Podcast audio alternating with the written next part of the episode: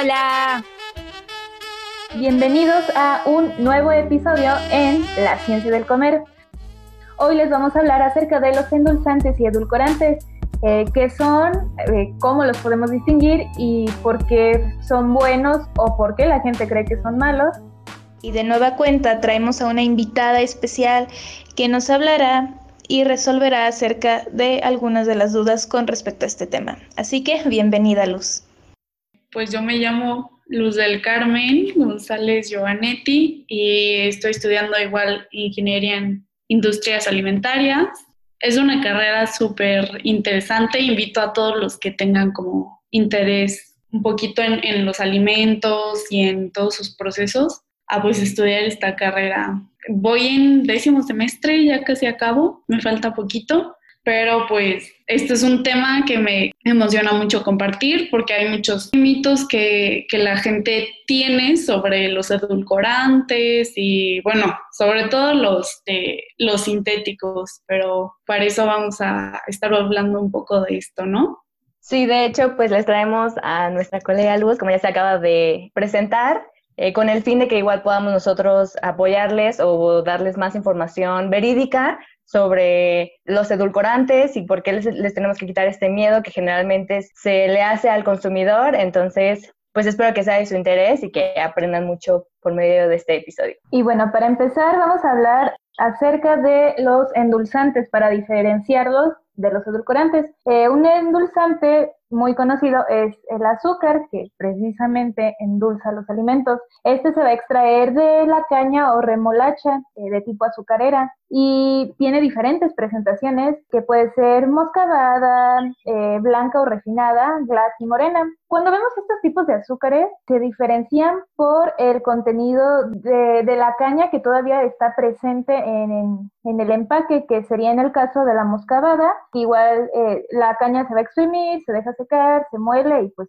tiene el producto y en la morena tiene un poquito de esta maleza de la caña y por lo tanto se ve así como más grumosita, mientras que la refinada pues es eh, de textura más fina y precisamente está refinada para quitarle este, esta maleza de la caña. Y la glas lo único que hacen es que a esta azúcar ya refinada, a los granos de azúcar, se muelen hasta tener este polvo fino. Ahora bien, para saber cuál es la diferencia entre un endulzante y un edulcorante, eh, también hay que tener en cuenta el metabolismo. En el caso del azúcar, el azúcar en sí es sacarosa. La sacarosa en nuestro cuerpo la vamos a metabolizar para obtener glucosa. La glucosa nos va a ayudar a cumplir ciertas funciones del cuerpo y se metaboliza yendo al torrente sanguíneo. Este es de tipo calórico, por lo que aporta calorías mientras que hay algunos edulcorantes que nos ayudan tanto a aportar como no aportar calorías y por eso se tiene muchas veces en cuenta estos tipos de edulcorantes para que lo consuman las personas con diabetes o pues en sí para disminuir el aporte calórico que estos eh, azúcares nos aportan. Así que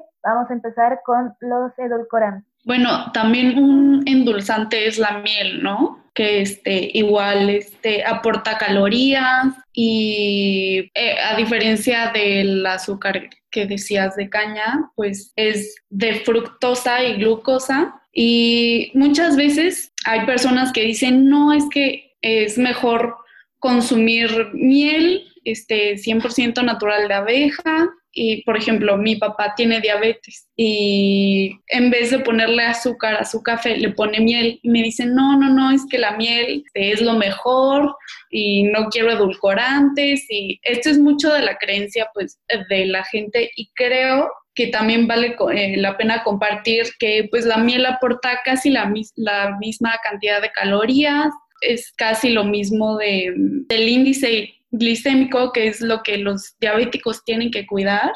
Entonces, sí aporta flavonoides y antioxidantes, pero pues realmente no, no estaría tan bien como para una persona diabética, ¿no? Sí, de hecho cabe recalcar que el término edulcorante hace referencia al aditivo alimentario que es capaz de mimetizar el efecto dulce del azúcar, ¿no? Que es realmente lo que estábamos comentando y que lo que queremos buscar es que se genere o se aporte menor energía. Y como bien lo mencionaron, e, esto es a causa de demostrar que esto se asegure o se genere una eficacia para poder generar la prevención y desarrollo de ya sea la diabetes tipo 2 o complicaciones que se han visto en los jóvenes debido a las porciones excesivas que ellos suelen consumir. Y, estamos como en este conflicto en el que si un edulcorante acalórico o calórico, cuál es el mejor. Y como para entrar un poco más eh, específico a saber cómo clasificarlos o cómo entenderlos, eh, vamos a dividirlos más o menos para que tengan como una idea y es sobre calóricos, o sea, que sean calóricos y acalóricos. Se encuentran naturales y artificiales. Generalmente los calóricos naturales son azúcares, eh,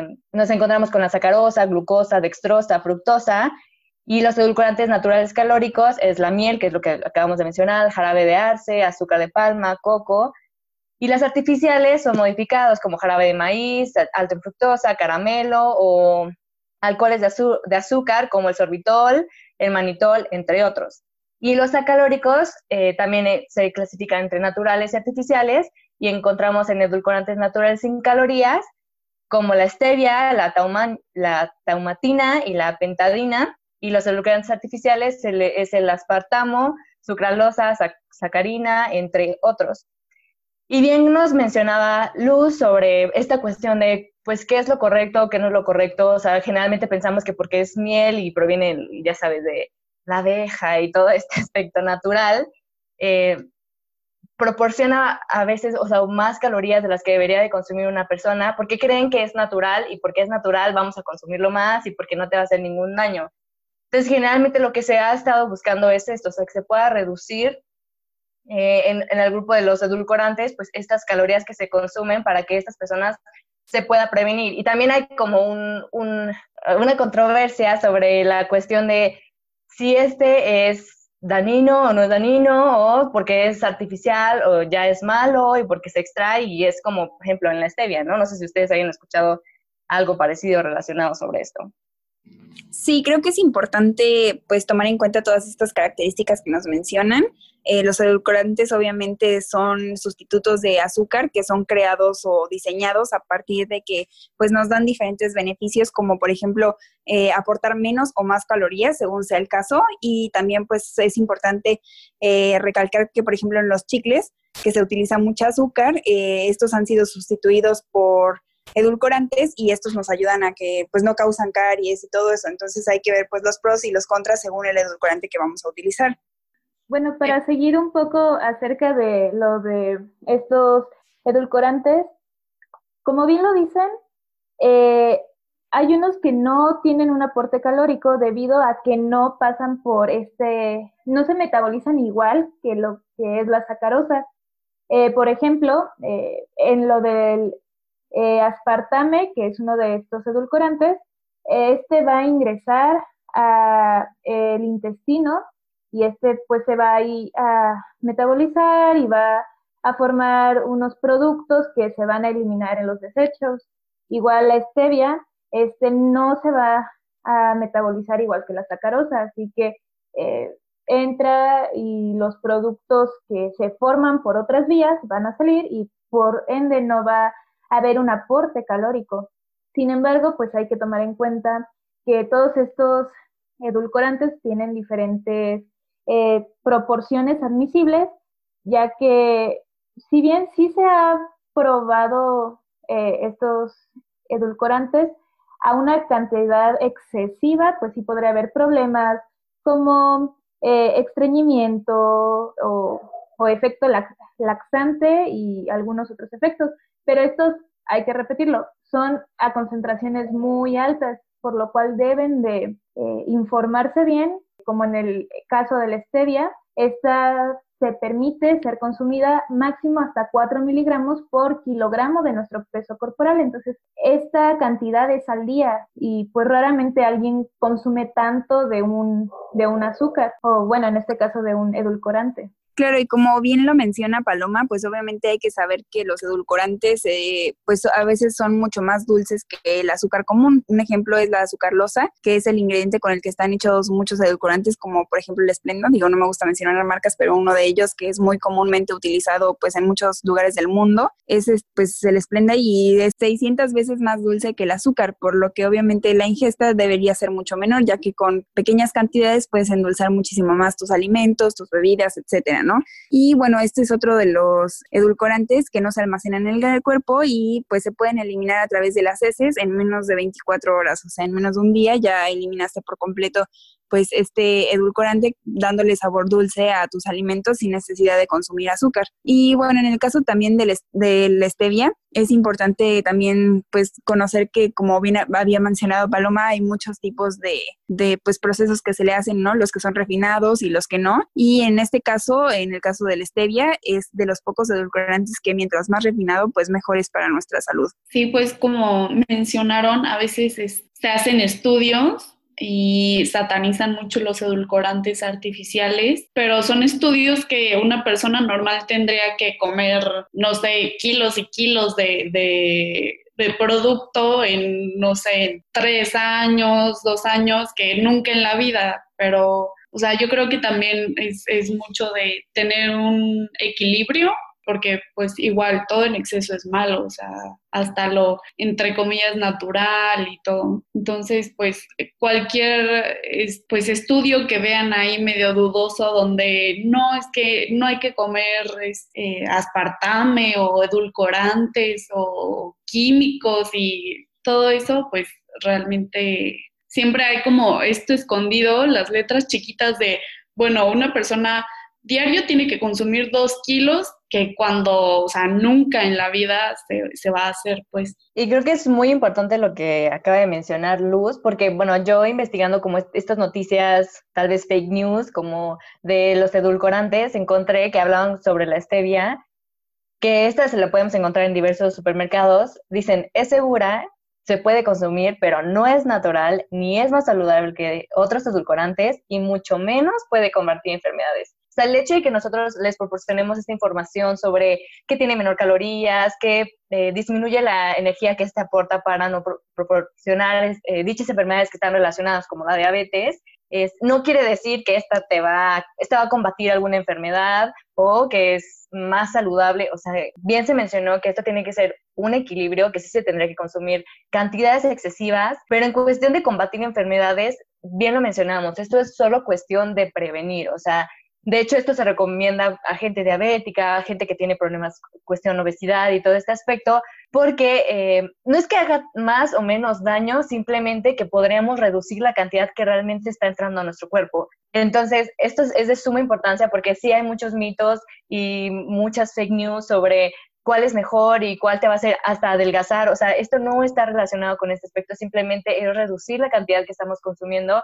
porque lo que esto nos está proporcionando es, pues, en menor cantidad, mayor concentración, pues, de dulzura que le damos al alimento, pero generando que este tenga o menor calorías o nos proporcione menos energía de la que, pues, realmente esta por su naturaleza nos podría proporcionar, eh, enfocándonos más como a gente que tiene este tipo de problemas. Y yo, no, bueno, no sé si ustedes han escuchado igual como estas influencers, como todos estos productos que actualmente existen. Y sí me encuentro una controversia porque hay veces que, o sea, ya es un exceso el que se está consumiendo porque piensan que porque es mm, proveniente de este tipo de edulcorantes no va a pasar nada, ¿no? Entonces es lo mismo, o sea, regresa lo mismo de que esto tiene que ser un equilibrio. Y como bien lo mencionas, Pau, pues obviamente muchas veces este, las personas le tienen miedo a estos nombres, por ejemplo, a lo mejor es, escuchar esplenda no, no es algo que pues les mueva tanto, sin embargo, si escuchan la palabra sucarlosa, puede ser que pues le genere más como intriga. Y bueno, un ejemplo de estos es que la Coca-Cola hace mucho tiempo em, tenía un edulcorante en su formulación que pues la gente creía que era malo, que era cancerígeno, etc etcétera, etcétera.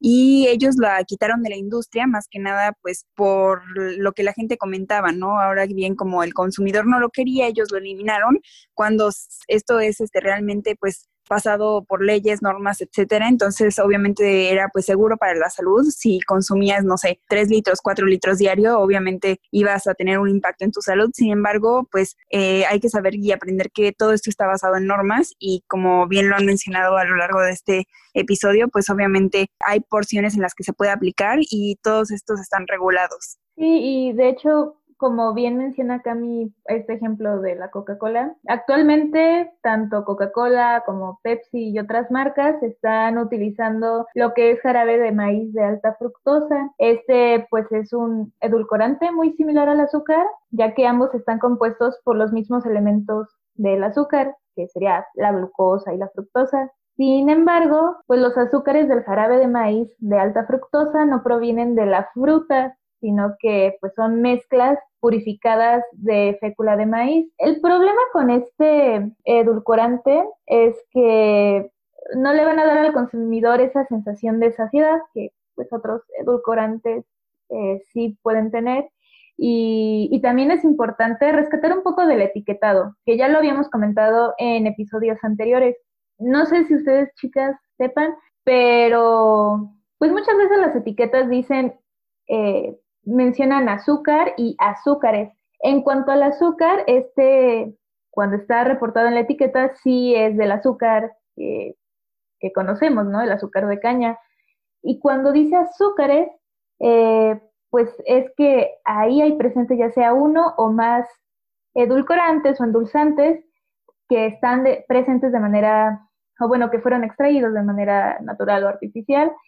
Y muchas veces, pues este es un problema, ya que las mismas marcas van a, registrar esta mezcla de edulcorantes como parte de su patente, entonces, pues no te mencionan cuáles tienen.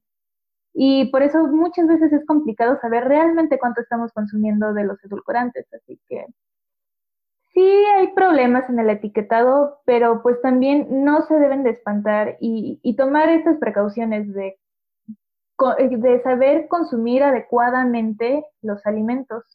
¿No, ¿no creen esto?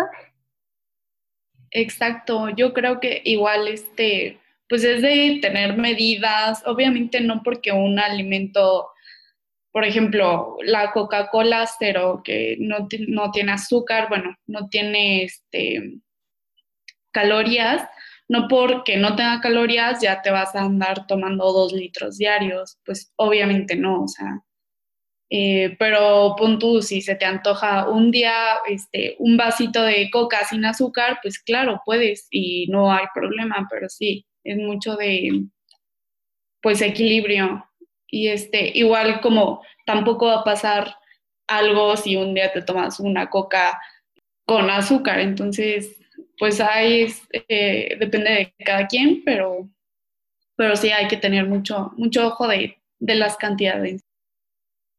Y yo creo que deberíamos hacer hincapié en ese aspecto porque generalmente cuando vemos algún producto que dice sin azúcar, pensamos que de verdad no tiene azúcar, pero no es así. O sea, el hecho de que un, alimento no lo vendan así no quiere decir, o sea, quiere decir más bien que no tiene azúcar añadida. O sea, por sí solo el alimento tiene azúcar, que era lo que a veces mencionábamos, ¿no? O sea, si ya tiene frutas, si ya tiene algún otro aspecto que por sí solo el alimento ya contiene azúcar, y no le agregan más azúcar, entonces va a decir sin azúcar, ¿no? Pero no quiere decir que no tiene azúcar, o sea, por sí solo el alimento contiene azúcar.